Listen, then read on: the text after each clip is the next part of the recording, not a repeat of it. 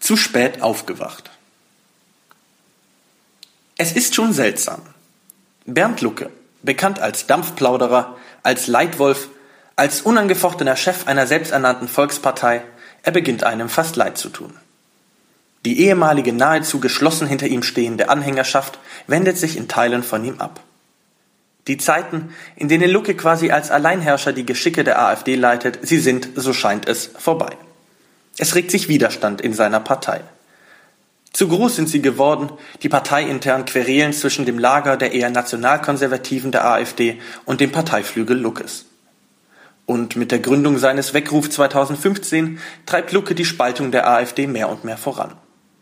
Es war ein Weckruf, den Lucke wohl als einzige Chance sah, sich und seine Partei von den nationalkonservativen Einflüssen des rechten Flügels zu distanzieren. Dass er durch seine Anti-Euro-Politik aber mitunter selbst diese Einflüsse mitzuverantworten hat, das mag er sich ungern eingestehen. Vielleicht hätte Lucke selbst einen Weckruf ereilen sollen. Ein Weckruf, der ihm hätte zeigen können, wohin er seine Partei führt.